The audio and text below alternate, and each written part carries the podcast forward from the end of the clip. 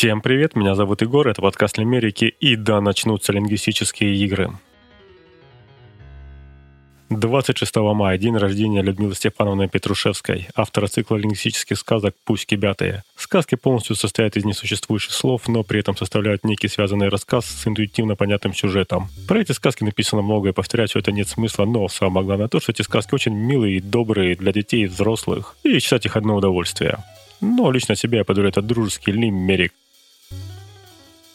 как-то сяпала пупа по набушке и увозила кузявую калушу. Пусть кобятая валит, а калуша в клямсах мыт, не шмерендите кузявую калушу.